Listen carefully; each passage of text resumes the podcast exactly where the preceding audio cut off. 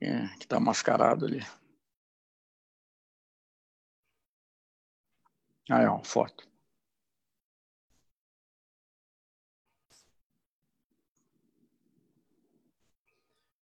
Olá.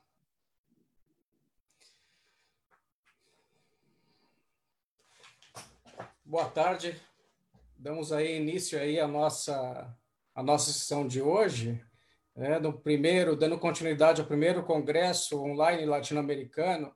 Hoje tivemos a presença importantíssima e ilustre do embaixador Celso Amorim, né, diplomata de carreira, o ministro né, do governo Lula, o governo, o ministro com maior longevidade, de 2003 até 2010, depois ministro é, da Defesa entre 2011 e 2015, uma longa participação né, dentro da, dos processos de relações internacionais e estamos aqui com né, querendo ouvi-lo a respeito da, da, da, configuração da nova ordem né, que estabelecerá a partir de agora a nova ordem mundial pós-Covid. É, então, passo a palavra ao, ao, ao embaixador Celso Amorim para que possa fazer, então, a sua explanação e poder colaborar e contribuir com a nossa universidade. Muito obrigado, é um prazer falar com o Nilo. Acho que eu já tive aí pelo menos umas duas ou três vezes, fisicamente, né? agora tem que ser tudo virtual, é, é necessário para garantir um mínimo de segurança e mitigar um pouco esse, essa tragédia que está ocorrendo no Brasil, com 60 mil mortos, já número impressionante. Né? Só para dar uma ideia, eu até disse que não queria falar muito sobre o Covid, mas só para dar uma ideia do que, que isso representa, né? você, eh, se, mesmo que você leve em conta a, a, a, proporção das populações, se for comparar com a Argentina, por exemplo, né? você, você tem no Brasil 10 vezes mais, isto é, você, em números brutos, 40 vezes mais. Mas se você, digamos, fizer uma, uma, uma, uma, regra de três aí e for ver pela, pela, pela população, você vai ver que é dez vezes mais, é um absurdo. Né?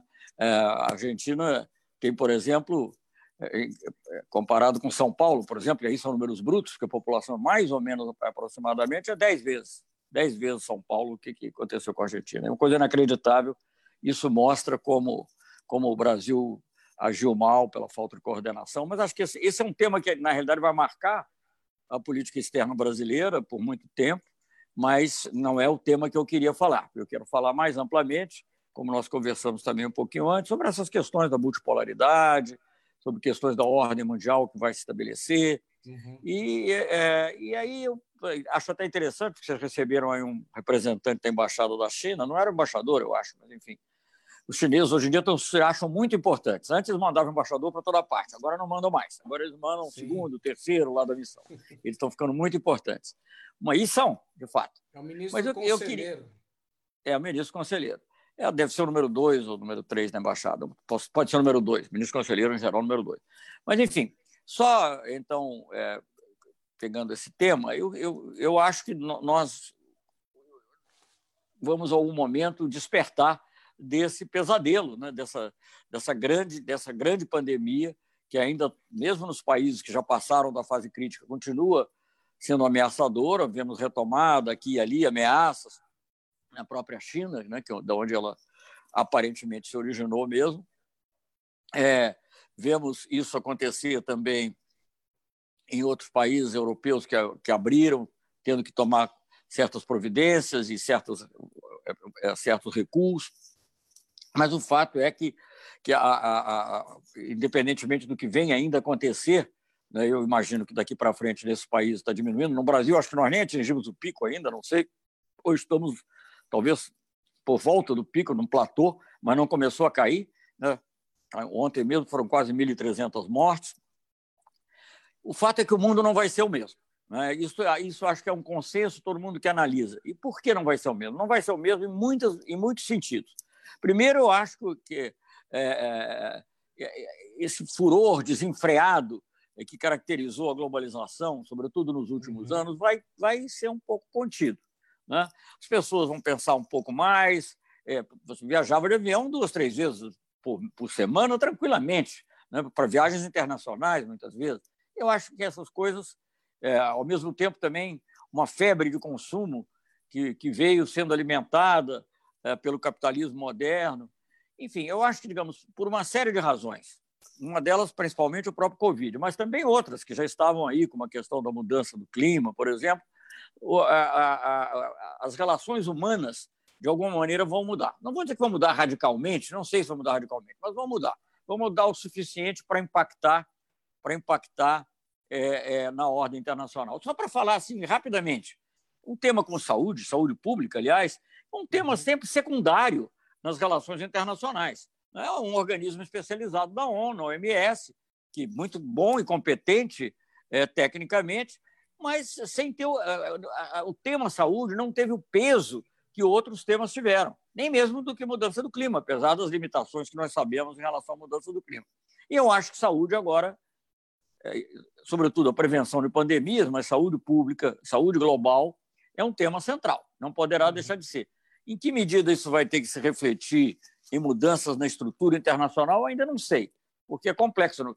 Mas, é, digamos, eu acho que é, órgãos importantes como a Assembleia Geral da ONU, é, talvez grandes conferências, como houve do meio ambiente e desenvolvimento, como houve da mudança do clima, como houve outras desenvolvimento social, vão ter que se debruçar sobre o tema da saúde, com muito, muito, uhum. com muita, é, é um tema que tem muitas dimensões, porque tem o, é o tema da tem o tema, digamos assim, da, da organização dos serviços de saúde, a questão da saúde pública, tem também a questão, digamos, do acesso a medicamentos, os preços altíssimos do, do, dos medicamentos, como é que isso vai ser, como é que se vai lidar com isso, não só para essa pandemia, mas para o futuro. A humanidade vai ter que pensar como é que é isso. Eu uhum. creio, eu fui, eu tive experiência nessa área, porque atuei um pouco na área da saúde em, várias, em vários momentos. Não tenho nenhuma experiência como médico, nada disso, não quero uhum.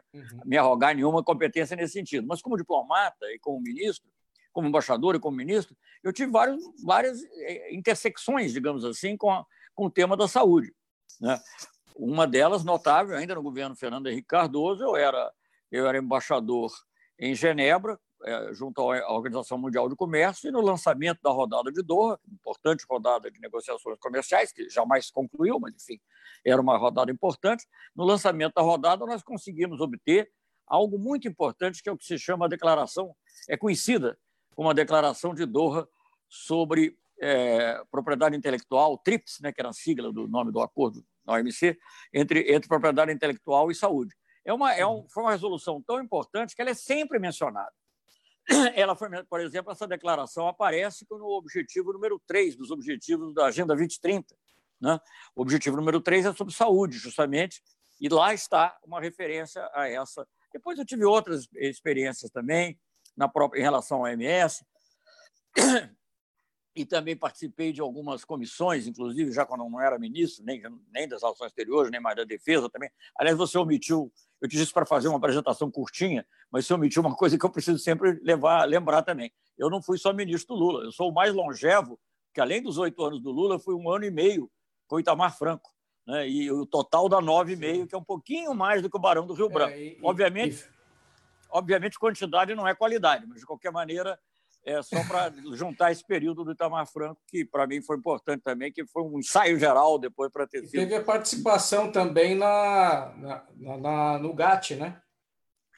Sim, não, tem muitas outras coisas, mas eu estou falando porque, como ministro, também fui do Itamar, Sim, claro, além, claro. Do, além dos oito anos do, do Lula. É, enfim, mas é, é, é então o que está acontecendo? Vai haver uma percepção diferente. Eu acho que essa, essa é, globalização desenfreada, né, sem, sem, digamos, limites, é, que caracterizou os últimos 30 anos, né, mais ou menos, ou mais, se quiser, mas 30 anos, quando há, digamos, toda essa presença do capital financeiro, depois uma outra rodada de negociações comerciais que você mencionou, do GATT, chamada rodada Uruguai, é, que é, é, fez com que entrassem temas novos, como serviços, propriedade intelectual, é, passaram a, investimentos de alguma maneira mais limitados, mas passaram a fazer parte da estrutura da, do que veio a ser a Organização Mundial do Comércio. Né? Então, é, esse era um mundo em que que dominava era, era, o, era o lucro, a liberdade comercial absoluta, salvo uhum. nas coisas que interessavam os países desenvolvidos, que aí não, aí eles continuavam mantendo protecionismo na área agrícola, continuavam continuavam dando seus subsídios. Mas, no mais, era, era, era abrir, abertura, abertura, abertura. Eu me lembro nos anos 90, eu fui diretor do Departamento Econômico do Ministério das Relações Exteriores, e na época se falava, eles falavam que os três lemas, né, que tem a ver com o consenso de Washington, era, era privatização, desregulamentação, privatização, desregulamentação, liberalização. liberalização. Eram, eram, eram os três, era o tripé do, do, consenso de Washington, do neoliberalismo da época, já, é o neoliberalismo antes de ganhar esse nome. Mas, e assim foi. Então, eu acho que isso aí vai ter que mudar. É, a crise financeira do Lehman Brothers já fez com que as pessoas ficassem um pouco de pé atrás, mas, na realidade, as soluções que foram dadas foram todas através do fortalecimento ainda maior do capital financeiro. Eu acho que agora isso terá que ser um pouco diferente. Então, é, esse é um, então, por esse lado vai ter que mudar. E eu depois talvez volte um pouco alguns aspectos disso. Por outra parte, é, também vai mudar o arranjo mundial, porque nós estamos vivendo uma nova configuração de poder. Você teve aí, há pouco tempo, o, o, o ministro conselheiro da China, eu não sei o que ele falou, mas, obviamente, um dos fatos mais importantes dos tempos recentes, e que vai ser uma marca da, dessa nova ordem mundial que está se criando, quando eu digo nova ordem mundial, não quer dizer que vai acabar uma entrar outra, porque não é assim. Né? As coisas são cheias de linhas cinzentas, né? cheias de trânsito, não vai acabar não vai dizer vai acabar um ano, vão criar uma coisa com outro. Não, não, não necessariamente, mas digamos a, a distribuição de poder no mundo vai mudar, está mudando, e isso vai se refletir nos organismos internacionais e nos fóruns em que os temas são discutidos. Então, e, e é talvez a principal, a principal mudança né, em termos geopolíticos, já que você é o professor aí de geopolítica também, na minha opinião, não estou dizendo uhum. nenhuma novidade, mas só para frisar, é a ascensão da China. É, uhum. A China já é hoje a maior economia do mundo em termos de poder de compra, não em termos de que é o é, poder de compra é uma medida que é, os, vários organismos internacionais também usam para extirpar, inclusive, as flutuações cambiais. Mas ela vai ser, provavelmente, na próxima década, é, a, maior economia também em termos de preços de mercado. Claro que nada é, é certo na, na vida, né? não, é, não se pode garantir absolutamente nada, mas é, tudo caminha nessa direção e é muito pouco provável que mude essa direção. A gente vê a economia chinesa crescendo, a economia chinesa se recuperando mais rapidamente do que outra, enquanto né, eu estava lendo hoje com relação à Europa, taxas de crescimento negativo na França e na Espanha de 12%. É altíssimo. Né? Estados Unidos deve diminuir também, não sei exatamente quanto, 5%, 6%, 7% talvez. É uma economia que tem mais dinamismo, naturalmente, mas mesmo assim é uma grande recessão. E a China vai crescer. Vai crescer um pouquinho, mas vai crescer. O ministro, então, o ministro disse que cresceria 1%. Então, Pronto, e ele disse um que pouquinho. esse 1% ainda é algo muito complicado para eles, porque isso representa um problema, mas que eles ainda sobreviverão muito melhor que os outros, dada a dinâmica produtiva e das suas cadeias. É, e vamos imaginar o que, que é o tamanho global da economia chinesa, né? eu acho que é, é tipo 14 trilhões de dólares, eu não sei, em poder de compra talvez seja mais, esse 1% é muito dinheiro, de qualquer maneira. É muito Sim. dinheiro. Né? Então, é, é, é, muito recurso, muita produção. Então, essa, mas é, o mais importante é notar que há uma ultrapassagem. Há uma ultrapassagem da economia norte-americana e a China também está ganhando muita presença em termos políticos, né? até pelas atitudes. Quer dizer, e, e já há algum tempo ela vem acumulando iniciativas que são atraentes para vários países. Eles têm pela organização econômica e social, não vou entrar aqui no mérito, não é o caso de eu discutir o mérito, isso é outra discussão. É, mas o fato é que eles têm muito mais disponibilidade para investir no exterior e investir de uma maneira que atende mais às, às necessidades, é, às necessidades, ou as demandas, melhor dizendo, é, dos outros países. Né? Não é à toa que quando eles lançaram, fizeram um grande lançamento desse, um cinturão, uma, ro uma estrada, ou uma rota, não sei como que se traduz, é vários governantes europeus foram a, acho que foi Xangai, acho que não foi Pequim, foram à China, de qualquer maneira, foram à China, inclusive o primeiro-ministro da Itália, na época que o governo italiano era mais bem de centro-direita.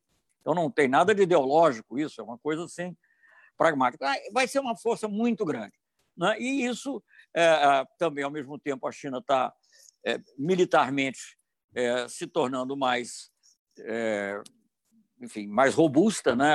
A, a defesa chinesa, enfim, se você falar ao tempo do Mao Tse Tung e tal, era tudo baseado só no exército, no, digamos na, na, força humana, e agora elas já começaram. Bom, já há tempo já que eles dispõem de arma, arma nuclear, foguetes, isso tem tudo se desenvolvido e a China tem se tornado mais afirmativa também em algumas questões de segurança que dizem que afetam de alguma maneira a segurança internacional. Também não vou entrar no mérito, porque essa seria uma discussão que eu também nunca aprofundei o suficiente para poder formar uma opinião sólida. Mas, por exemplo, questões como o Mar do Sul da China, a questão de é, um arsenal nuclear ainda modesto comparado com o dos Estados Unidos ou da Rússia, mas de qualquer maneira importante, calcula-se que mais ou menos 300 armas nucleares com possibilidade de uso imediato, a China se expandindo um pouco maritimamente também para o Oceano Índico, né, o que deixa até perturbada a própria Índia, além dos outros problemas que eles têm na fronteira.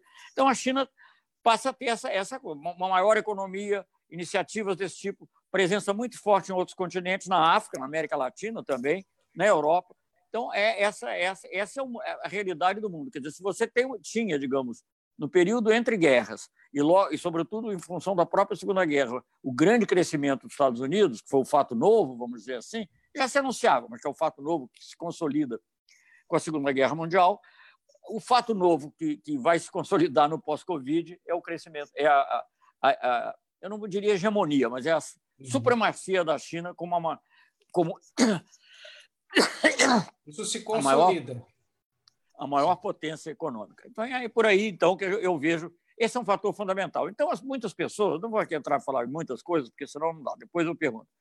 Até, digamos, naquilo que o, os americanos chamam Joseph Nye, né, que é o grande estudioso, inventor do conceito soft power, ele costuma dizer o poder brando, até nesse sentido a China tem sido capaz de se desenvolver mais, sendo capaz de prestar assistência, por exemplo, no pós-Covid, é, enfim, em uma série de atitudes que que contrastam com a atitude atual dos Estados Unidos, do America First, que é uma atitude, digamos, muito voltada para dentro, muito egocêntrica e agravada, no caso atual dos Estados Unidos, em matéria de soft power, pelo que está acontecendo na questão racial, que é um tema também não desprezível, que vai perpassar é, é, vários países, já está perpassando vários países, aqui no uhum. Brasil mesmo, nós já estamos vendo movimento também para tirar nome de rua, tirar, tirar estátuas, etc. é, que corresponde ao que aconteceu um pouco na Europa, né, com relação ao rei Leopoldo da, da Bélgica, até com Churchill andaram mexendo, mas, enfim, com, sobretudo os, os, os barões do, da escravidão, do tráfico de escravos. Mas, enfim, então, esse é o grande crescimento. Aí a tentação, até porque gente, as pessoas em geral tendem a pensar de acordo com conceitos dos quais eles já dispõem, então eles tendem a ver, muitos estudiosos tendem a ver essa a ascensão da China como causadora de uma nova Guerra Fria. Uma uhum. nova Guerra Fria em que os dois contendores seriam Estados Unidos e China. É, eu não vejo dessa maneira. Primeiro, porque, digamos, eu acho que você, em termos estratégico-militares, você não tem como desconhecer o poder da Rússia. A Rússia tem um número de armas nucleares mais ou menos equivalente ao dos Estados Unidos poder de destruição mais ou menos equivalente, eu não sou especialista para saber exatamente, mas tenho visto, inclusive, duas tendências. Ao mesmo tempo que os Estados Unidos continuam desenvolvendo várias formas de armamento é, que tornariam, talvez, até a arma atômica mais usável, né? a ideia de você poder ter armas atômicas que possam ser lançadas em, é, é, de maneira mais limitada, se é que possível limitar a radioatividade, não, não sei, mas e a Rússia, por sua vez, respondendo com a, a, o, o, aumento da capacidade dos foguetes, chamados até inclusive é, mísseis hipersônicos, como eles chamam, e, e também com, capazes de carregar armamento nuclear e até é, torpedos lança, que podem ser lançados é, de submarino com capacidade de atingir a costa norte-americana. Eu não sou não sou uhum. especialista, apesar de ter sido ministro da Defesa para conhecer os detalhes, mas se você for ler qualquer dos estudiosos aí, é, são, são, ah, são, é, são aspectos que são apontados. Então, o que eu digo é o seguinte: se tem uma potência com essa capacidade, você não pode descontá-la, não pode dizer que é uma guerra fria entre os outros dois só. Então, você tem, digamos assim, a China como grande potência econômica, Estados Unidos, que se mantém como grande potência econômica e como, e como grande potência militar, mas você tem também a Rússia como grande potência militar e com uma, um grau de assertividade na política externa que é, é, faz lembrar a antiga União Soviética, em alguns aspectos até mais assertivo. Né? é, não só a Crimeia, a Crimeia seguramente era uma ambição antiga que eles deveriam ter, porque você sabe que a Crimeia é predominantemente russa mesmo. E ela foi dada, ela foi transferida para a Ucrânia. Não sei se você está a par disso, mas eu vou falar rapidamente, porque seus alunos provavelmente não estão. Ela foi no tempo foi transferida para a Ucrânia na época em que tudo era parte da União Soviética. E o, e, o, e, o, e, o, e o líder máximo da União Soviética era o Khrushchev, que era, era, era ucraniano. ucraniano. Então ele transferiu como se você, não vou dar exemplos aqui, mas você passasse alguma coisa do Paraná para para Santa Catarina, sei lá o que, as pessoas podiam reclamar um pouco, mas não ia causar uma guerra. Né? Mas então foi o que aconteceu. Então, é, não estou justificando, mas só colocando um pouco no contexto histórico para as pessoas entenderem. Mas não só em relação à Crimeia, mas também com relação à Síria. A atuação da, da Rússia foi muito mais determinada do que a dos Estados Unidos. Os Estados Unidos parecia que ia fazer, acho que no começo até, eu suspeito, que muita coisa é, é ligada à Primavera Árabe foi bem manipulada nessas redes, até para levar a mudanças de regime, e eu acho que havia um interesse norte-americano numa mudança de regime na Síria. Não que eles estejam preocupados com os direitos humanos na Síria, não. eu acho que isso, sinceramente, eu não acredito. Mas sim, eles estão preocupados com as relações entre a Síria e o Irã. Né? Isso sim. sempre foi o que, o que, o que diferenciava. Acompanhei muitas situações internacionais desse tipo. E a, e a Rússia atuou de uma maneira muito mais determinada lá em apoio ao, ao governo Sadat, que está lá. Está lá. O governo Sadat está uhum. lá. É, sabe, perdão, do, o, é o governo. É, do. É, gente, eu estou ficando com a. O Assad. Hã? O Assad. Não, foi né? lembrar. É, bom, enfim. Não. Amor.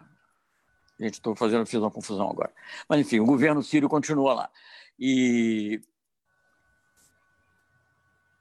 O Bashar, né? Al-Assad. Bashar al-Assad. Bashar al-Assad, é. é. Então, o governo está lá e não se alterou nada aquela, aquela, aquela estrutura de poder. É, do partido Baath lá continuou dominando. Mas, enfim, então a Rússia é um poder mundial muito atuante. Você mesmo até em questões aqui na América do Sul, com relação à Venezuela, o Putin tem feito manifestações fortes. Eu não sei o que, que aconteceria se houvesse realmente um conflito, mas eles têm feito manifestações fortes.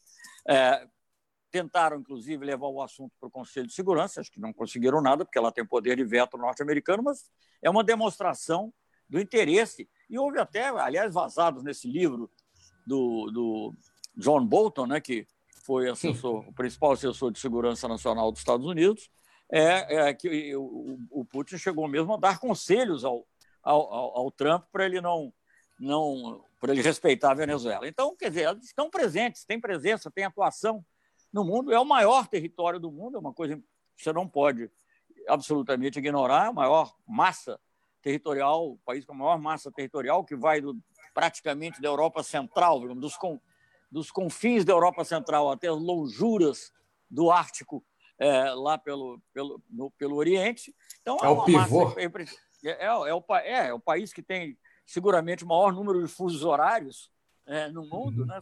É, enfim, então, é um país que tem muita riqueza, sobretudo na parte de hidrocarburos, né? sobretudo petróleo e gás, né? Que faz com que ela seja uma potência em qualquer sentido. Então, não pode desprezar a China.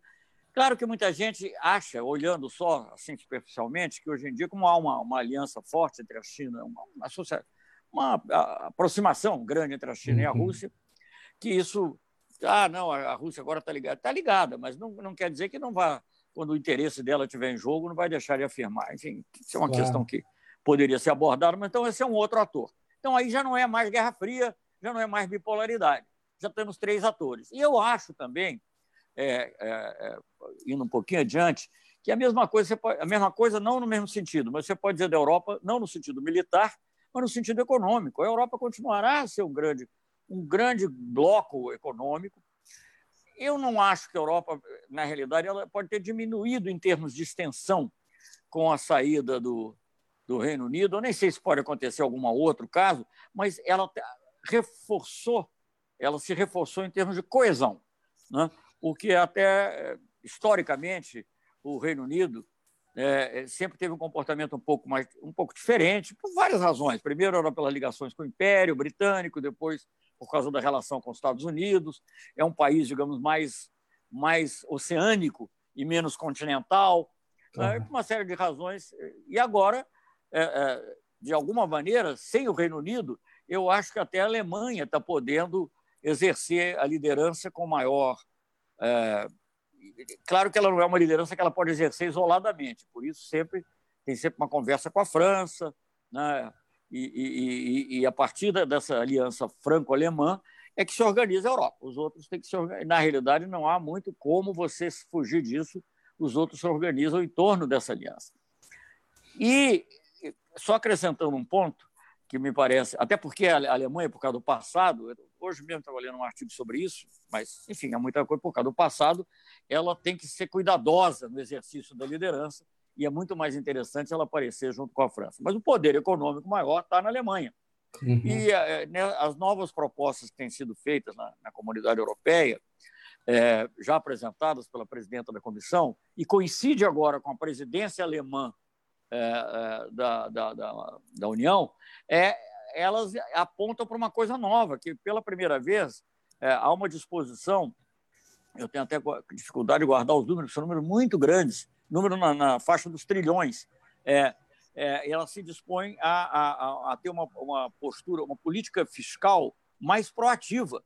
Uhum. A Alemanha sempre foi muito retraída, sempre, até também por causa da memória histórica que, que, que veio da, da hiperinflação dos anos 20, né? É, é, do ano século passado. Então, ela, ela muito, sempre foi muito retraída. E agora, não é que ela tenha mudado para uma coisa totalmente liberal, mas ela está admitindo isso é importante para a liderança dela na Europa, é, é, empréstimos e subsídios para a reconstrução europeia pós-Covid. Então, eu acho que a União Europeia é, é, ainda uma força a considerar nas relações internacionais. E também você não pode desconhecer o poder diplomático da União, da União Europeia, porque são muitos países com muitas chancelarias, com muita experiência. Ele, eu tive que conviver muito, eles estão sempre inventando ideias. Você algumas boas, outras às vezes não tão boas. Mas, né? Não, gente, as rodadas de negociação comercial, por exemplo, é tudo a União Europeia que molava, a rodada do milênio, rodada não sei o quê, quando não era isso, era aquilo outro, mas sempre tinha lá uma, uma, uma, uma liderança até de formulação por parte da União Europeia.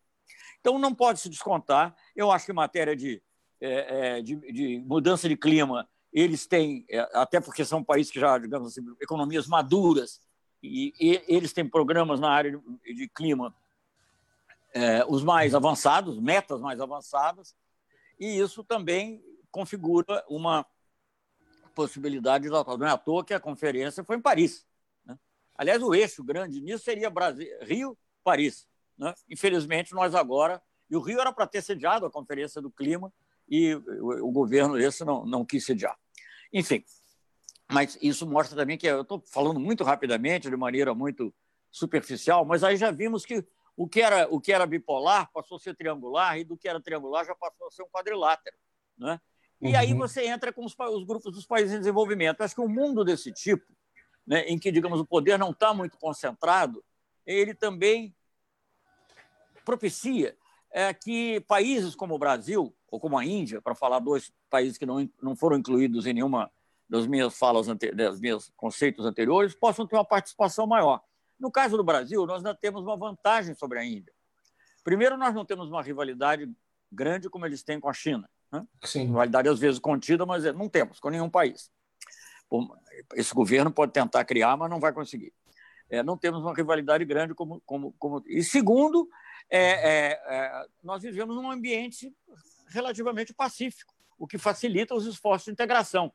A Índia, se for procurar uma integração com a vizinhança dela, o que, que ela tem? Muito difícil. Tem que ser talvez Sri Lanka, talvez é, Nepal, porque com o Paquistão já não dá.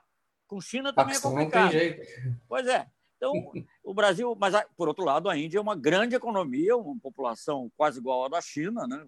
É, não é quase igual, porque as diferenças às vezes são de dezenas ou centenas de milhões, mas enfim, termos proporcionais já chegando perto. Então, é um país que vai ter muita importância no mundo também, sem, sem dúvida. Quando você olha as projeções é, de, de econômicas, sobretudo com poder de compra, a Índia aparece terceiro, quarto lugar, é sempre assim um, uma grande economia também, sem dúvida alguma. Mas e o Brasil? O Brasil não é tão grande quanto a China ou quanto a Índia, é grande territorialmente, mas não em população, mas tem, além do, da, da, da além da, do território, além da, da economia, e além da população, a grande vantagem de viver num ambiente relativamente pacífico, que é uma coisa que tem que. Aí isso entra muito na UNILA. Isso é o que tem que ser mais preservado. Eu quero dizer uma coisa para os seus estudantes. O Mercosul não é sobre comércio. Comércio é um instrumento. Importante, claro, mas é um instrumento. Não é quer dizer que o comércio tem que ser desprezado, não. Mas você não pode medir a importância do Mercosul só pelo comércio. Né? Mesmo do ponto de vista comercial, o Mercosul foi muito, muito importante. O comércio intra-Mercosul, o último cálculo que eu tinha, vocês devem ter coisa mais atuais, da criação até 2014, 2015, o comércio Mercosul, intra-Mercosul, tinha aumentado 14 vezes, enquanto que o comércio mundial, olha que tem China no meio disso, tinha uhum. aumentado uhum. quatro vezes. Então, aumentou muito o comércio. É uma coisa. Não é? A Argentina se tornou, durante algum tempo, nosso segundo maior parceiro comercial, depois com a ascensão da China foi terceiro, mas maior mercado para manufaturas. Então, é, e outros países também. Então, é, a América Latina é muito importante para o Brasil e muito importante por esse lado também político estratégico. Eu, como fui ministro da Defesa, sei muito bem apreciar o que é você ter 10 fronteiras, fronteiras com 10 países. Você uhum. tem que ter muito cuidado, muita habilidade. Né? Tem que... Por isso eu sempre dizia lá também que no nosso caso, eu quando olhava para a América do Sul e falava, no nosso caso da defesa, para fora é dissuasão, para dentro é cooperação. A melhor maneira de nós garantirmos a paz entre nós, não ter problema, é cooperarmos mais, quanto mais cooperarmos, maior. Então, o que eu quero dizer com isso, para abreviar? Nesse novo mundo, que eu acho que será um mundo de grandes blocos, grandes blocos, porque a China é um bloco, Estados Unidos é um bloco. A União Europeia é um bloco, por definição. A Rússia, quase, embora não em termos de população, mas em termos de território, é quase um bloco. Né? O Brasil é muito grande, mas não é um bloco. Então, o Brasil precisa atuar junto com os países latino-americanos e eles, por sua vez, precisam do Brasil. Quer dizer, porque muitos tiveram a ilusão de ter uma inserção só através da liberalização comercial e, durante algum tempo, deu certo, até certo ponto. Mas nós estamos vendo o custo social mesmo antes do Covid, as manifestações no Chile, é, é, eu, digo, sempre parodiando um pouco o que o Marx dizia, que tinha a arma da crítica, a crítica das armas, eu não gosto de arma. Então, às vezes, assim, no caso, nós temos a, a crítica das ruas. São as ruas que foram. O neoliberalismo, na, na, no, no, no, o neoliberalismo no Chile e em outros países não está sendo atacado nas academias. Também está, mas não é isso que está fazendo. Ele está sendo atacado nas ruas. Nas ruas. Nas ruas. Teve uma manifestação em Santiago de 2 milhões de pessoas, levando em conta o tamanho do Chile, isso acho que é, sei lá, mais de 10% da população do Chile. É uma coisa muito impressionante, muito impressionante. Uhum. E eu não sei o que vai acontecer, porque o Covid misturou tudo, confundiu, etc., mas é de se prever que esse é um problema ainda a ser resolvido. Então, se nós conseguirmos superar esse problema do neoliberalismo, né, que é um grande erro para qualquer que seja, e sobretudo para um país grande como o Brasil. E conseguimos um grau razoável de integração da América do Sul, o Brasil e outros países terão uma possibilidade de atuação no mundo e terão uma possibilidade de influir nessa nova ordem mundial. Isso não é pouca coisa. Mesmo na guerra, depois da Segunda Guerra, países como o Brasil e outros né, tiveram alguma influência. Vou lhe dar um exemplo. Uhum. Né? Tem um exemplo famoso que não, não deu certo, não aconteceu, que era a pretensão do Brasil ser membro permanente do Conselho de Segurança, que não era uma ideia brasileira, era uma ideia do Roosevelt. O Roosevelt queria. Sim. Mas, por uma série de razões, seria muito longo explicar, acabou não sendo, porque tiveram que dar prioridade à China. Cometeram um erro enorme, né? porque deram à China porque estavam acreditando que era a China do Chiang Kai-shek. Pouco depois virou a China do Mao Tse-tung. Quando eles reconheceram, já não era mais Mao Tse-tung, mas enfim. É, é, é, então, foi uma grande. Mas tiveram que dar prioridade à China, houve outros fatores também. O, o, a, União Soviética não queria o Brasil, porque achava muito ligado aos Estados Unidos, veja que ironia. Né? E, e, e, assim por diante. Mas o outro fator, uma outra coisa que as pessoas não, não, não veem muito, mas é, eu me lembro que, meu época, eu estava estudando mais a fundo é, as doutrinas econômicas no Brasil e integração, etc. O Banco Mundial, né, que, da sigla em português normalmente é BIRD, B-I-R-D, né, porque era o Banco Internacional de Reconstrução e Desenvolvimento, ele era para ser só Banco Internacional de Reconstrução. O objetivo era ajudar na Europa. E foram os países latino-americanos, que era um número importante de países, embora não muito fortes individualmente, mas um número importante de países, que conseguiram é, obter que fosse Banco Internacional de Reconstrução e Desenvolvimento. Estou só dando um exemplo para você ver como. E isso e não é só o nome, é, digamos, é, ter, ter essa vocação é algo é, é, também muito importante no próprio processo das instituições financeiras internacionais. E agora vamos ter uma coisa parecida em relação à saúde, em relação à mudança do clima, né? em relação à cooperação entre países em desenvolvimento. Tudo isso vai ter que ser visto e olhado, e a participação dos países em desenvolvimento no processo decisório mundial. É possível manter um Conselho de Segurança com cinco. Gente, depois da Segunda Guerra Mundial, isso é o anacronismo dos anacronismos. Depois do Covid, inclusive, já não é mais nem a última grande crise mundial. Hum. É, já é a penúltima. Né? Uhum. Então, então, não há como você não mexer, não sei exatamente de que maneira, é um assunto muito complexo e difícil, mas foi possível, num organismo, quer dizer, nos fóruns informais, você passar do G7 para o G20, deve ter uma maneira também de você lidar no, nos órgãos decisórios é, internacionais ah. na área política, na área econômica, etc. Então, essa, essa é a mudança que eu vejo, e aí é que eu vejo a possibilidade de entrar a América Latina e a América Latina ter alguma influência que seja benéfica aos seus próprios interesses. E eu acho que é uma coisa parecida se passa em relação à África, né? e talvez aos outros asiáticos, assim, e aí eu incluo a Índia, que não estejam muito sob a sombra da China ou dos Estados Unidos diretamente. Mas no caso da África, que as pessoas tendem a olhar, às vezes, com, erradamente, com certo desprezo, a África é o continente que mais cresce economicamente no mundo. Se você tirar a China, nos últimos anos, a África é o que mais cresce.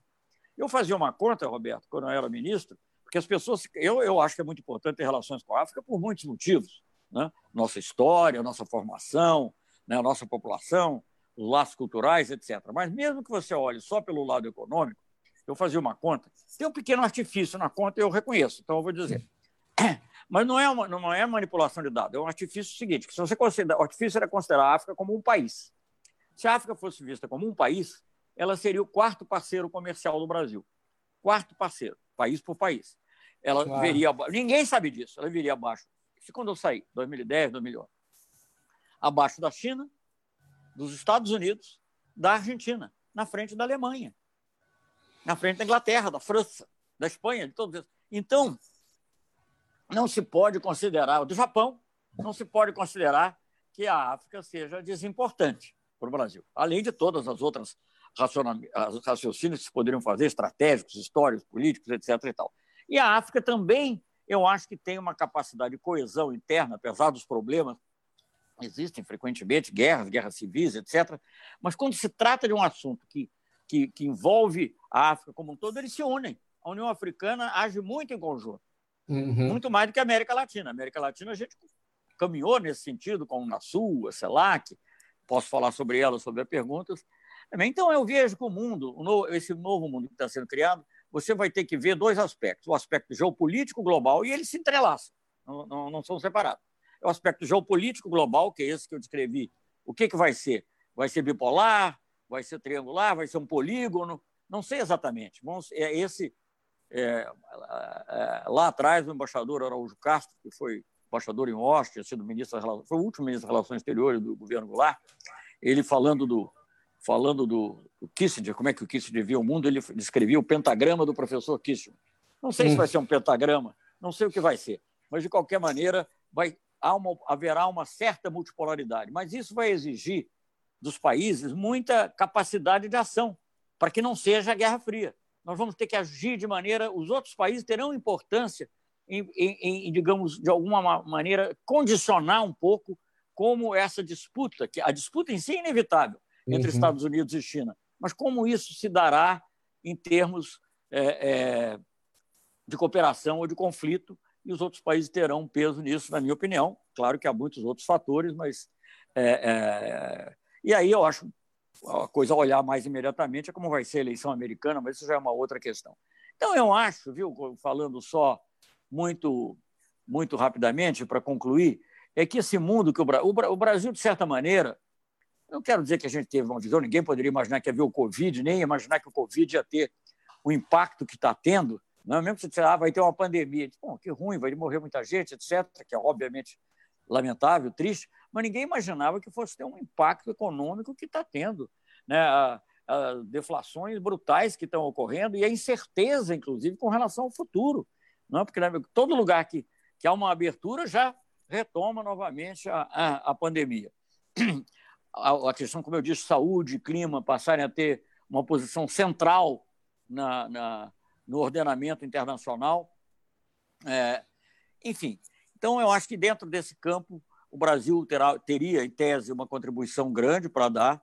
É um Brasil que assuma a si mesmo, é um Brasil que entenda uhum. que ele é um país que, que, que, ele, não, que ele não é assim um, um, um bando de europeus que é, explorando a, uma espécie de apartheid aqui, ainda que não declarado, em relação aos negros. O Brasil é um país que tem que integrar progressivamente. A dizer, eu costumo dizer, o, o, principal problema do Brasil hoje é a desigualdade. Depois que a gente hum. Principal problema estrutural. Não falar, não quero falar do atual governo, isso para mim é uma coisa assim, então, então não dá para falar. Mas, digamos, o pior problema é a desigualdade. A desigualdade está em tudo, está inclusive nas vítimas do Covid, está nas vítimas das ações policiais, etc. E a desigualdade no Brasil tem um nome. Aliás, tem vários uhum. nomes, mas tem um nome principal, que é raça. Né? Então, nós vamos ter que superar também essa, essa, esse grande déficit. Eu sempre dizia que a política externa, vou terminar com isso, política externa do governo Lula pode ser ativa e altiva, porque o Brasil foi superando os seus déficits, as suas deficiências.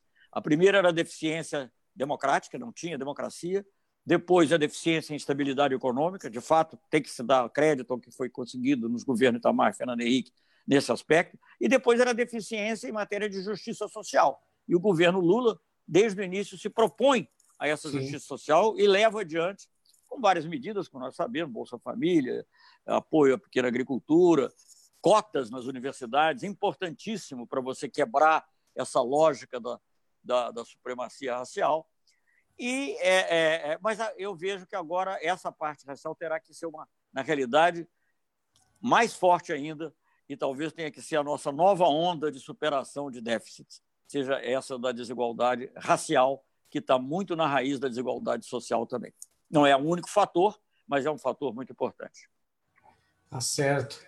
Muito obrigado, Celso. É, eu queria é, agradecendo, mas colocando algumas novas questões aí, é, em relação ao, à centralidade, talvez, de, de uma massa de terra que a gente observa essas articulações de Eurásia. É, então, a Rússia, de um lado, uma potência militar, como o ministro falou, a China como uma potência econômica, mas elas estão entrelaçadas né, e articuladas pela Rota da Seda as rotas da seda. E, por outro lado, a gente observa também uma mudança de padrão monetário também. Essas, esses países estão caminhando para uma é, para dinheiro virtual, para novas formas de, de uso dos recursos de dinheiro, e a China e, e Rússia comprando ouro. Muito ouro também que pode passar a, a fazer uma moeda virtual lastreada em ouro o que ocasionaria uma mudança significativa, talvez, nos padrões de relações internacionais. É, e, o, e, o, e, a, e os Estados Unidos amedrontado, né? amedrontado por, pelas mudanças que estão acontecendo na Eurásia, nessa articulação do, do Unbelt Road, que tem 65 países articulados, é, inclusive com a própria África, aí, com fortes articulações e nexos né, de, de, de econômicos agora com a Eurásia. Né? É, como que o, Brasil ele vai resistir a essa a esse movimento da Eurásia ou ele vai ficar nesse alinhamento é, cego aos Estados Unidos, que em parte me parece que esse racismo né, que o ministro coloca também tem uma, um aumento, uma profundidade a partir desse novo alinhamento. Como que o senhor vê essa, esses, esses movimentos também? Você quer que eu responda agora ou você vai fazer várias isso, perguntas? Isso. Não, deixa eu fazer um comentário. Olha, eu tenho lido muito, e há muita gente que escreve, que o brasileiro mais escreve sobre isso é o Pepe Escobar. É muito interessante o que ele diz sobre a Eurásia, é muito interessante o que se diz. Agora, eu também não vejo isso como uma coisa sólida de longo prazo. Não sei, posso estar enganado, não, sei. Eu acho que aí é, é, são países muito grandes, com interesse muito forte. Claro que você olha assim a curto prazo, você tem a agressividade do Trump, a agressividade norte-americana e, sobretudo, a agressividade do Trump, que leva a um fortalecimento até dos outros, tem que se unir para poder fazer frente a isso. E ali você tem uma situação que você vê assim: bom, a Rússia tem a arma, tem as armas, a China tem o dinheiro. Então, simplificando muitíssimo, né? mas enfim. Então, é natural que eles tenham essa união. Agora, eu diria que a prazo mais longo, é, ter uma fronteira extensa, como tem a China e a Rússia, pode ser um fator de aproximação, mas também é uma fonte de atrito. Né? Se você olhasse para o período é, pós-Segunda Guerra Mundial, depois da Revolução Chinesa, o que a primeira visão era o mundo comunista, né? o mundo, quer dizer, o lado ocidental e o mundo comunista. E o mundo comunista, sob liderança da União Soviética, incluía a China. E aí, ao longo do, sobretudo mais para o final dos anos 50 e início dos anos 60, surge um fato totalmente novo e inesperado. Hoje em dia todo mundo diz, ah, não, está certo, mas ninguém poderia prever isso, ninguém previa, a não ser talvez estudiosos muito aprofundados, que é o conflito sino-soviético. Né? Então, eu não estou dizendo que vai acontecer a mesma coisa, mas eu quero dizer que não pode também dar por descontado né, que isso aí é uma coisa que a Eurásia vai se formar como se fosse um, quase que uma supernação, um superbloco. Não sei, não vejo dessa maneira. Por enquanto, parece que sim, mas não sei. Sim, quer dizer, a associação e a, a proximidade é grande. Agora, eu acho que. A, o que, que aconteceu nesse conflito sino-soviético? Não havia, não havia país, nessa época, é, mais revolucionário que a China, muito mais do que a Rússia nessa época. A Rússia cuidava muito mais do interesse dela, a União Soviética. Né? Muito preocupada né, em, em, defender seu interesse, como na crise dos mísseis de Cuba, que ela teve, voltou para ela, ela voltou para trás. A China até criticou, a China do Mao Tse Tung e o Xanlai criticaram a União Soviética por ter recuado. Então, ela uhum. era a potência mais. E, no entanto, no início já dos anos 70, em parte já por causa do conflito, os Estados Unidos perceberam que havia ali uma cunha onde eles podiam entrar e separar um pouco a China da Rússia e, com isso, ter, digamos assim, mais jogo político do ponto de vista internacional. E aconteceu. Aconteceu. Então, é, eu, sim, é um fato que tem que ser levado em conta, mas não creio que assim parece que as pessoas quando falam da Eurásia parece que descobriram a pólvora, que o mundo agora vai ser diferente, não vai ter mais Europa, não vai ter Ásia, não vai ter China, não vai ter Índia, vai ter Eurásia. Não é assim. Não é assim, na minha opinião. Hum. É, um, é um fato importante, né? mas não creio que tenha. Não, tenha, né? não, não, não acho que ele está. Haverá um jogo de influência. Por exemplo, a Rússia sempre teve uma relação muito forte com a Índia. Sempre teve. Atualmente é um pouco menos, até porque o MOD também se aproximou mais dos americanos, etc. Ah, mas sempre teve uma relação muito forte. Eles não vão abandonar essa relação. Eles não vão abandonar essa relação. Eu não sei também se no futuro as relações em relação ao Irã, em relação a outros países, também não vão acabar mostrando diferenças de interesse, diferenças de foco. Não tenho certeza, não posso falar sobre isso, não estou dizendo que vai, mas eu acho que é um pouco cedo demais para tratar a Eurásia como se fosse uma nova. Agora, eu acho que com relação você, você juntou isso com a questão da posição do Brasil. Eu acho que para o Brasil, independente de ser Eurásia ou não ser Eurásia, o que é importante é você não, como você disse, não ficar submisso a uma única potência. E, aliás, para nós, quanto mais o mundo for multipolar, melhor. Né? Uhum. Né? E nós temos uma associação com esses países, que é o BRICS, que é uma associação importantíssima. Né? Os, eu, quando os BRICS surgiram, eu tenho uma história para contar, enfim, mas é longa, então não vou contar agora, a não sei que haja uma pergunta específica. É, quando os BRICS surgiram, é, eles logo, logo, depois, sobretudo, da primeira cúpula, que já ocorreu depois da crise do Lehman Brothers, a, a, os encontros, mas até antes da cúpula do Lehman Brothers, quando começou a quando a cúpula, depois da crise do Lehman Brothers, mas antes da cúpula de Washington, que foi a primeira do G20, já os ministros dos BRICS da área econômica estavam se coordenando. Uhum. E você pegava o Financial Times, ele dava mais importância, tinha mais espaço para a reunião dos BRICS, econômica, BRIC, na época que a África do Sul não era, mais importância do que para a reunião do G7. Então, é uma área, é, o Brasil tem que trabalhar com isso. O que, o que há hoje, como, em função dessa, dessa submissão estratégica, é que o Brasil, claro que eles não vão tirar o Brasil dos BRICS, porque o Brasil é um grande país, um grande mercado, não vão jogar fora isso, mas eh, confiança não pode haver. Não pode haver confiança num país que se diz totalmente alinhado com os Estados Unidos. Ninguém pode, como aliás também não haveria se fosse totalmente alinhado com a China ou com qualquer outro. Né? Então, eu acho que essa, essa percepção tem que realmente mudar. É. Eu vou, vou passar aqui, ministro, para algumas perguntas do público aqui que está aqui. Né? Vou passar aqui algumas questões. Tem. Eu umas três ou quatro, né, para poder falar. Pode, faço isso. Vou fazer uma, um apanhado aqui geral. Tem uma pergunta sobre a questão da desestabilização, né, da questão de Hong Kong, né, com segurança nacional, lei de segurança nacional da China, né, frente a a Hong Kong, né, que pra, pa, parece que tem é, esses processos, né, que, que falava lá do Spikeman, da formação de um Ringland, né, de áreas de contenção. Então, os Estados Unidos sempre tem essa política mais de contenção, de chegar próximo aos estados que que estão avançando, né? E a China e a Hong Kong parece que ela é, está bem dentro desse alinhamento, né? Então, uma, uma discussão sobre, sobre esse problema. Tem também aqui pergunta sobre aqui tem outra sobre China, que o senhor já colocou. Deixa eu ver se eu encontro aqui. Mais acima. A questão também da. Essa pergunta, ela é, ela é, acho que para nós, acho que é importante, não sei como o senhor avalia, mas a sua opinião sobre o novo acordo de salvaguardas né, tecnológicas entre Brasil e Estados Unidos, especialmente referente à base de Alcântara, né, que agora nós esse acordo foi feito e, e como que o senhor vê isso dentro desse processo hoje de nova ordem, né, que como alguns partidos de esquerda foram a favor, né? Outros partidos não, não, não, não são a favor disso. Queria saber como que o senhor se posiciona em relação a isso. Então, duas perguntas por enquanto, né? O senhor vai respondendo, nós vamos pegando outras questões aqui. É, bom, Hong Kong, é, é, eu não tenho dúvida que há problema em Hong Kong.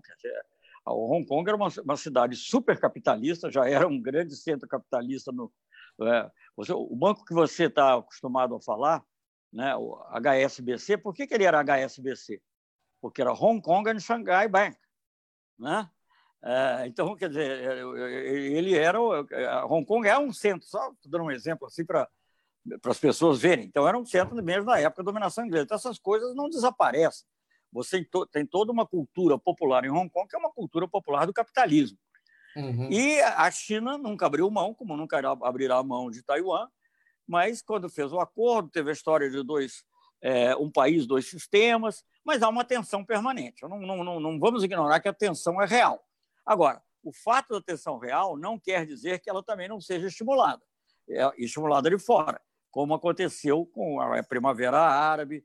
É, eu acho até, você usou a palavra contenção, eu acho que, digamos assim, o que eu tenho lido, não quer dizer que é uma teoria minha também não, mas o que eu tenho lido é que justamente o que, diferentemente do que do que os americanos fizeram com a União Soviética, em que a política que foi defendida é, pelo pelo George Kennan, né, que foi um embaixador americano é, em Moscou, escreveu o famoso para quem seus estudantes é importante saberem disso, ele escreveu um, um chamado Long Telegram, um telegrama, tudo, todas as comunicações de chancelarias eram por via telegráfica, né? E, e normalmente telegrama por definição era curto. E ele escreveu um, long, um telegrama longo, porque é uma análise do que, do, do que a União Soviética, não me lembro se 47, 48, no início da Guerra Fria, é, dos objetivos e ambições da União Soviética, e ele, e ele disse que, olha, o nosso objetivo não pode ser derrotar a União Soviética, nem mudar o que já está lá dentro. Nosso objetivo é contenção. Né? Mas ali era um pouco diferente, porque também havia só, digamos, a propagação ideológica, um pouco diferente hum. do caso da China. Mas com relação à China, se você vai ler por exemplo, eu sei que é uma pessoa extremada, mas é uma pessoa extremada com influência no presidente da República, que é o Steve Bannon. Eu lia dias atrás, uma semana ou duas atrás, uma entrevista do Steve Bannon, é, esse que é amigo dos, dos filhos do presidente uhum. Bolsonaro. É, eu li uma entrevista do Steve Bannon em que ele, na prática, o objetivo principal dele é a destruição do Partido Comunista Chinês. Como uhum. é que ele uhum. vai conseguir isso? Eu não sei se é com bomba atômica, isso ele não chega a dizer mas é um objetivo central, não é um objetivo de contenção. Né? Não é um objetivo de, olha, vamos limitar aqui, vamos preservar tal área. Não é. Então, digamos, isso nem sei se seria possível, mas isso acirra mais ainda o conflito. E é um grande, é um grande erro. E Hong Kong, eu acho que faz parte dessa estratégia assim, de, de provocação, de criar instabilidade, como foi feito na Síria, como foi feito em outros países árabes, como foi feito no Irã. Eu não, eu não, não, isso que eu estou falando, eu não estou negando que existam problemas lá dentro. Lá no Irã, quando se falou aquela coisa que chamavam Revolução Azul, Verde, sei lá, nem me lembro, mas são tantas cores que tem aí no mundo que eu não lembro mais. Né? Mas que houve aquela discussão na, é, na, na, na, na, eleição que ganhou quando, quando a Medinejado foi reeleito, e sobre a qual não sei, não tenho meios de confirmar se foi ou não foi, nem tenho condições, mas o que todo o que eu li na época, estudos na época de organizações americanas, inclusive, que previam que o Ahmadinejad ia ganhar, independentemente de tudo que aconteceu. Então, e esse, esse movimento, me esqueci agora o nome do, do líder do movimento é, iraniano, aquilo foi muito. Não estou dizendo que não haja problemas lá, claro que há, mas também foi insuflado para desestabilizar. Essa questão da desestabilização é uma coisa permanente nos Estados Unidos. Permanente. É uma coisa usada. E aí, independente do governo, não é só Trump. Isso aí é uma coisa, digamos, do, do chamado Deep State norte-americano, né? quer dizer, as, o CIA, é, é, SNA, é, CNA, é, é, FBI? É, é, é, não, NSA, NSA, NSA, NSA, NSA, é, Departamento de Estado, tudo isso lá, eles têm lá as suas organizações, têm suas divergências, mas também eles chegam a um acordo e agem. Né? E, e é, como agiram. Eles apoiaram o Talibã, por exemplo, no Afeganistão, né? porque o objetivo era derrotar a União Soviética na época. Então, depois eles ficaram com aquela bomba na mão. Então, isso, isso tende a acontecer também em relação a outros países. Então, enfim, não preciso descrever o que acontece na Venezuela, em outros lugares. Então, essa, isso é uma coisa que eles usam de maneira permanente na política. Não estou dizendo que outros países não usem, mas que os Estados Unidos usa, usa. Então, Hong Kong, eu acho se insere também nesse quadro, o que não quer dizer que não seja uma coisa complicada.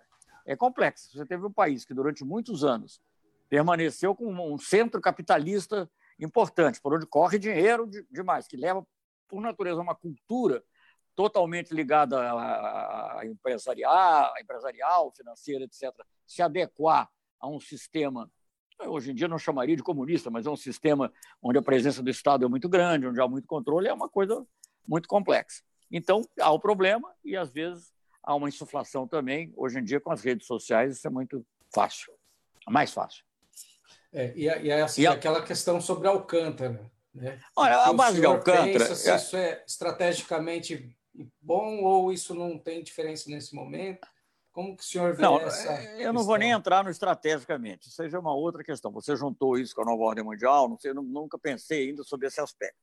O ah. que eu acho é que os termos do Acordo de Alcântara, como eu os conheço e conheci, que eu fui ministro das Relações Exteriores durante oito anos, pouco depois do projeto ter sido retirado do Senado, mas volta e meia havia uma ideia de reavivar, reviver, e como eu, como eu conheci como ministro exterior e como ministro da Defesa, que fui também no primeiro mandato quase todo da presidenta Dilma, eu sou contra. Eu sou contra porque eu acho que ele, vai, ele fere a soberania nacional. Você ter lugares onde os americanos podem entrar e os brasileiros não podem, né? você ter situações que, que dentro do seu território que você não tem acesso ao que está acontecendo, eu acho que não é uma coisa aceitável. Não é uma coisa aceitável. Agora, uh, se isso vai se transformar numa. Eu acho um pouco exagerado dizer que, que a gente cedeu a base de Alcântara aos Estados Unidos. Pode evoluir para isso, seria grave.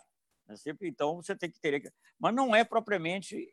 Não acho que seja isso e, e, e que esteja, seja o predominante. O predominante é realmente essa questão eh, de alugar a base de, e para isso está de acordo com, com cláusulas que são, a meu ver, lesivas da soberania. A crítica principal minha é por aí.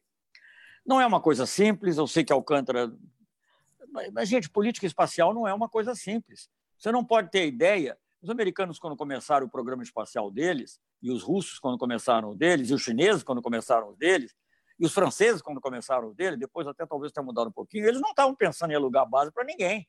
Uhum. Eles estavam interessados em fazer o que tem custo. O que a sociedade brasileira nunca compreendeu, eu acho, né, é uma coisa difícil de compreender, difícil de aceitar num país.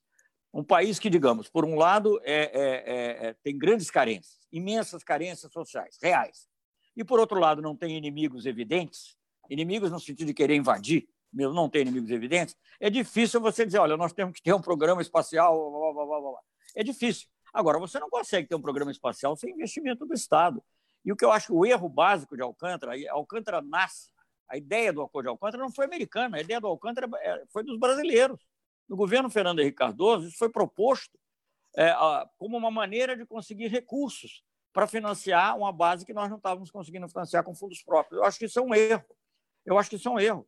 Ou a gente, ou a gente desiste de programa espacial, né? ou a gente faz com o recurso que tem. Se depois claro. você conseguir alugar ou, ou ceder por algum. Isso é um plus. Mas não pode você pensar que você vai viabilizar, até porque tudo lá. Tem uma outra cláusula no acordo de Alcântara que diz que os recursos de Alcântara não podem. É, o recurso dos aluguéis, recursos advindos é, uhum. de, de, de, de algum lançamento que tenha produtos com tecnologia, peças ou tecnologia norte-americana, que esses recursos não podem ser usados no programa do lançador, do foguete brasileiro, que é uma tremenda limitação. Aí você vai dizer, não, não, mas acontece que dinheiro não tem cor, você faz isso, pega... Não é assim, porque você acha que um senador americano não vai ver que você pegou o dinheiro de Alcântara, fez, um, fez uma escola e pegou o dinheiro da escola botou no foguete? Claro que vai uhum. ver. Qualquer, ninguém é tolo esse ponto. Então, essa é uma, é uma coisa. Então, é, o objetivo, um dos objetivos do Acordo de Alcântara, do ponto de vista americano, acho que é menos. Talvez no futuro evolua para uma base também, mas eu acho que é menos ter uma base hoje é, é, é, menos ter uma base do que cercear o nosso programa de lançador de foguete. Sim. Que, que eles sempre foram contra.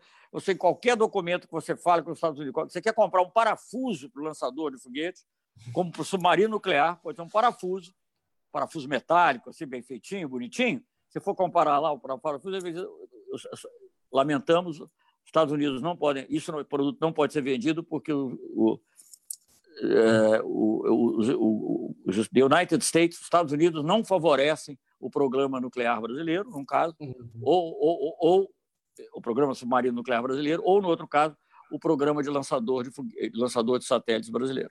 Então, é, é, é, isso. E eu acho que isso eles ganharam. Eles ganharam isso, limitando, limitando e deslegitimando o nosso programa de lançador, que eu acho que é uma pena.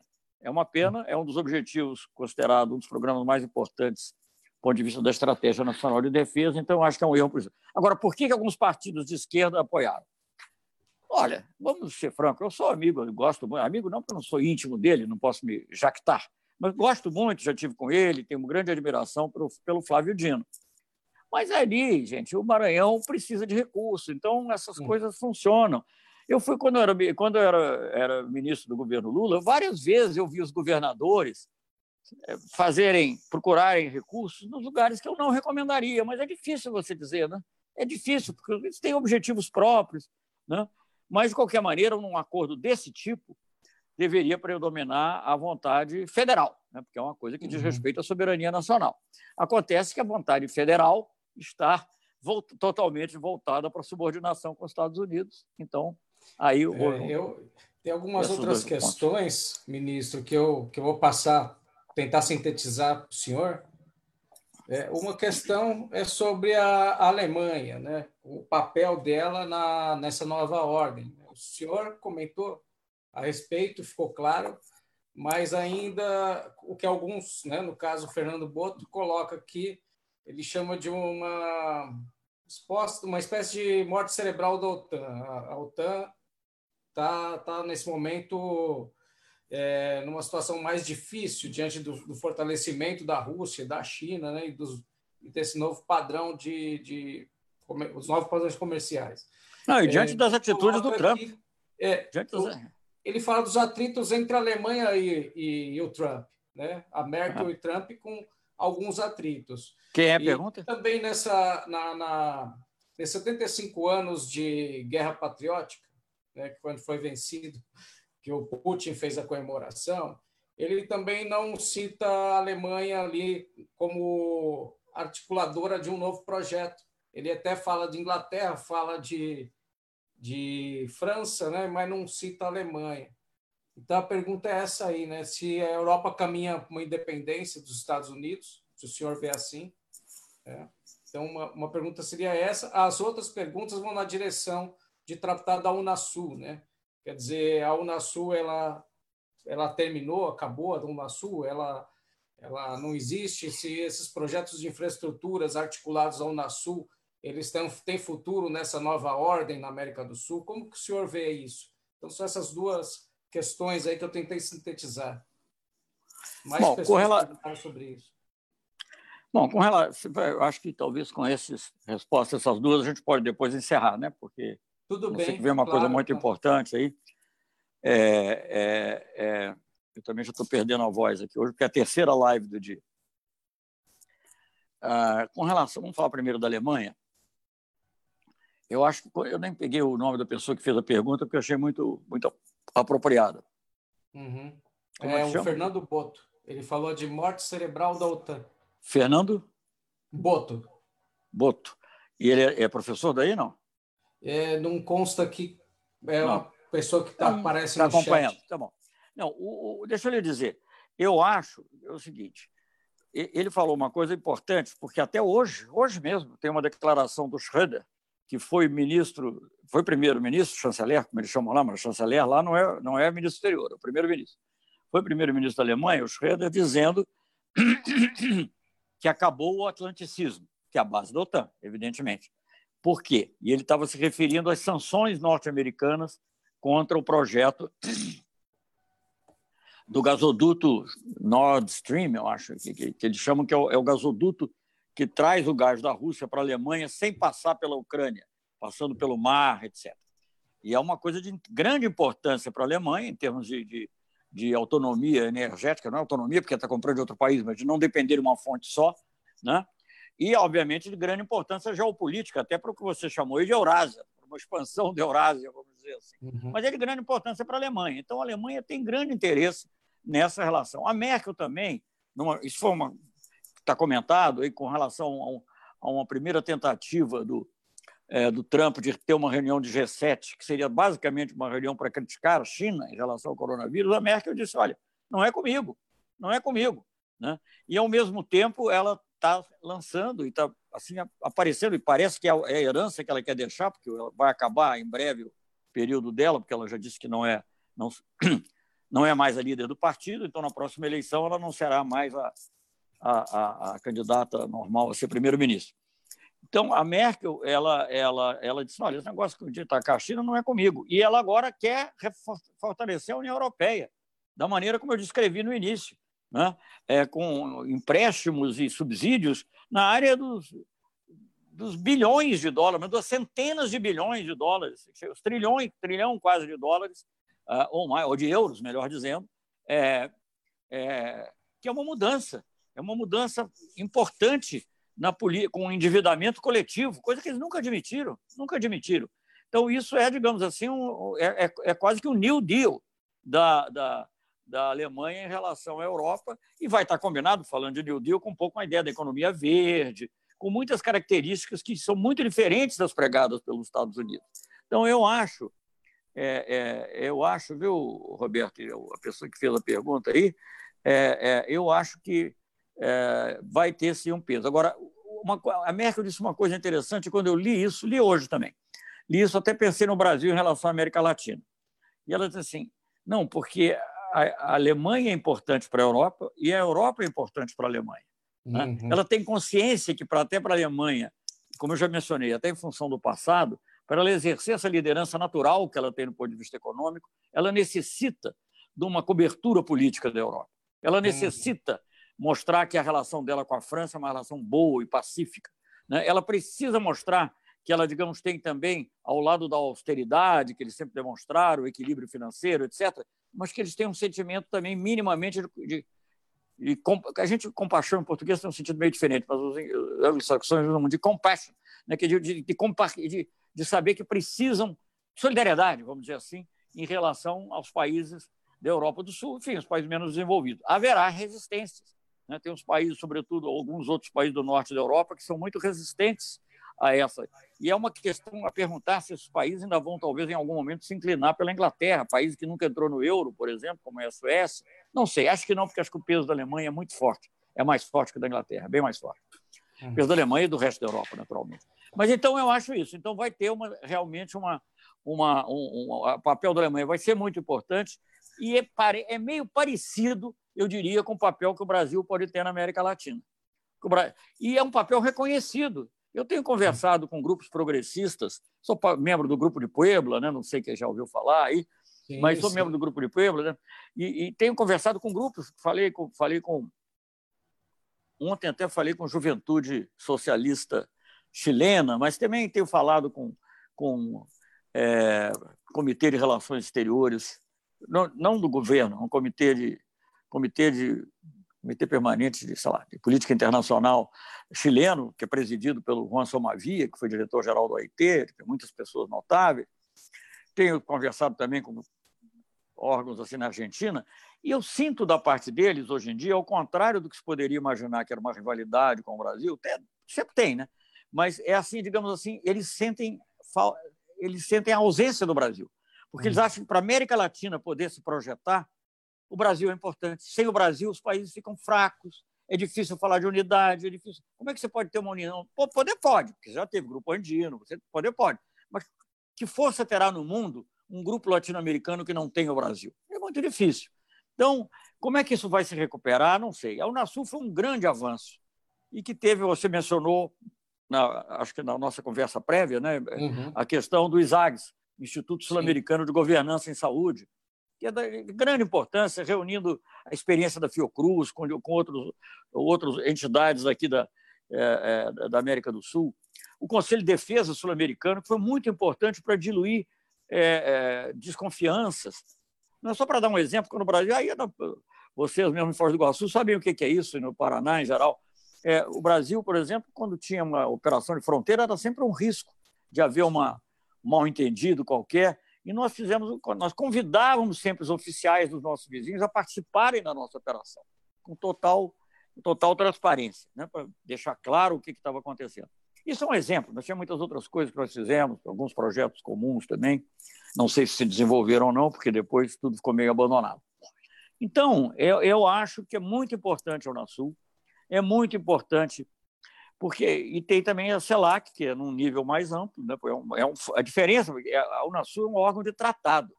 Eu acho até, viu, é que eu não vejo ninguém disposto a comprar essas brigas. Eu já estou muito velho e muito fora.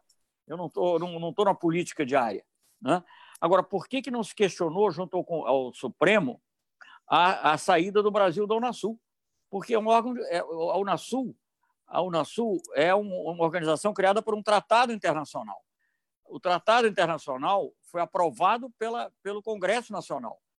Para mim, não é lógico que o eu sei que há uma controvérsia em torno de, uhum. disso, até geral, não só em relação ao Nasul, uma controvérsia geral, mas eu acho que isso tinha que ser atualizado, que um tratado internacional, o executivo não pode sair sozinho. Se o Congresso aprovou, vamos pensar uma coisa diferente. Vamos pensar que o Nasul é um tratado, não vamos dizer que resolve sair da ONU. Você acha que o executivo sozinho pode sair da ONU? É gritantemente absurdo uhum. gritantemente absurdo. Agora, como não houve. Ah, não, na Sul é, não era, é absurdo, mas não tão, não tão gritantemente. Então, eu acho que amanhã o Brasil resolve sair da OMS. Né? Não pode ser por decisão do executivo, isso. Não pode. Uhum. Né? E eu acho que foi uma falha grande dos nossos partidos políticos, inclusive os partidos de esquerda, não terem questionado isso, não terem levado, inclusive, a questão para o Supremo Tribunal Federal. Eu não sei se a gente ia ganhar ou perder, mas, de qualquer maneira, tem que discutir a constitucionalidade de uma medida como essa. Porque saiu do NASU, amanhã sai do OMS, depois da manhã sai da ONU, sabe? Faz o que quer. Não pode, o executivo não pode para isso. Você tem pesos e contrapesos que são importantes. Sai da OMC, né? e aí todos os acordos comerciais ficam pendurados. Como é que é isso? Então, eu, eu, eu acho que isso é uma coisa muito grave é, e que tem que ser vista com muita atenção. E a Unasul foi muito importante. É, ela foi importante mesmo antes dela ter sido formalizada, mas aquilo que a gente já estava discutindo antes, a Comunidade Sul-Americana de Nações, etc., uhum. foi importante para encaminhar a crise, ajudar a caminhar a crise no Equador, antes ainda do governo Correia, foi importante para é, conflitos internacionais entre envolvia Colômbia, Equador e, e, Venezuela, até indiretamente Nicarágua também. É, foi importante para o conflito interno na Bolívia, que quase uhum. descamba para uma guerra civil. Né? Aliás, hoje em dia, a Bolívia vivendo sob um golpe militar apoiado pela, pela OEA, uma coisa gravíssima, né? facilitado pela OEA. Com... Enfim, então, é, é, é, é a Unasul era... E depois teve a CELAC, né? a CELAC, que, que não, é um, não é um tratado, né? ela é um foro, foi, realmente então, ele não, tem a, não teria, em tese, a densidade jurídica da Unasul, mas que é um foro que, que tem a, o mérito de incluir todos os países latino-americanos e caribenhos Né? E é a única órgão, pela primeira vez, que a América Latina e Caribe se reúne sem, uhum. a, a, a, sem o paternalismo, sem, digamos assim, a tutela norte-americana e com Cuba dentro, todos os países dentro, ou europeia. Então, eu acho que isso tudo é extremamente importante. E aí eu quero até aproveitar, porque eu sou, você falou, não, Nilo, eu sou um grande. Eu não, eu não sei até que ponto eu fiz fundamental ou a política externa. A política externa criou o quadro dentro do qual a UNILA foi criada. Né? O Ministério da Educação que desenvolveu as ideias. E eu sempre, desde o início, eu tinha uma pequena crítica à UNILA, que é o nome, porque eu achava que devia ser UNILAC, porque a gente ah. não pode excluir o Caribe. O Caribe é parte da nossa, digamos, grande geografia. Né? São países, digamos, que estão. O Brasil ali, é, se você for ao Amapá, já é quase Caribe, não é bem Caribe, mas já está próximo do Caribe. Né? É, de um ponto de vista até estratégico, é uma área importante também é, para o Brasil, está sempre em questão, até por causa da relação. Com... Não que a gente queira dominar nada, mas a gente tem que se interessar, saber, ajudar. Tivemos aquela presença grande no Haiti, né? então o Caribe, obviamente, é uma área que interessa ao Brasil. É, falando agora como ex-ministro da Defesa também, não só como ministro uhum. do Exterior. Aliás, foram fechadas também, como na África, algumas embaixadas lá. Uma vergonha, isso é uma vergonha. Eu não, não vou entrar em discussão, porque isso é uma, é uma tristeza, é ver o Brasil como um país pequeno. Agora, realmente, se é para fazer tudo que os Estados Unidos mandam, não precisa ter embaixada em lugar nenhum. Você, você bota lá um conselheiro na embaixada dos americanos para defender só assim quando for saber se é sede de um campeonato de tênis, alguma coisa assim. Mas, enfim. Então, é, é, é, é, eu acho que é muito importante a Unasul, é muito importante a CELAC, é muito importante a consciência que a UNILA tenha de que a América Latina e Caribe. Eu sei que tem dificuldade até prática, porque na hora de dar as aulas espanhol e português, mais ou menos vai. Quando você uhum. chega no, no, francês é mais complicado, e os haitianos têm que aprender português, eles sabem disso. E quando chega nos caribenhos, mais complicado ainda, porque eles não, não falam português nem espanhol. Então, é, é, mas eu acho que devia abrir um. Eu sei que os recursos também não permitem, eu sei tudo que, que acontece, mas eu acho que devia ter uma abertura para, no momento oportuno, poder também tem essa, o, presidente Lula fez a primeira cúpula entre Brasil e países do Caribe, da CARICOM, primeira cúpula. Tinha uma cooperação intensa na área, cooperação técnica, e isso tem sempre dividendos também políticos. Mas, enfim, então era um pouco isso que eu queria mencionar. Agradecer mais uma vez. Estamos agora justamente com uma hora e vinte, que era mais ou menos o que eu achei que ia ser. Cravamos. E, e se você quiser fazer algum comentário, mas eu eu acho ah, que eu, foi bastante. Eu só tenho a agradecer a sua participação. A gente tem o senhor ministro como uma referência importante. O senhor já esteve aqui algumas vezes, né? E, e para nós é sempre uma satisfação contar com a sua participação, a sua presença. É, creio que isso vai ser um momento muito importante, isso é, é um registro histórico para a nossa universidade. E, e agradecemos Esperamos contar com o senhor mais vezes, né? Que seja possível essa eh, em outros temas, né? Que a gente saia rápido desse processo todo que nos coloca, inclusive aqui dentro de casa, né? A gente, eu, eu mesmo sou um professor que tenho dificuldade de falar assim. Eu sou um professor de sala de aula, de estar ali presente, mas é, é o nosso momento. E queremos agradecer então e, e é isso. Tá bom, Roberto. Muito obrigado, professor. Muito. Aí estamos aí. Muito obrigado. À sua disposição. Um abraço grande.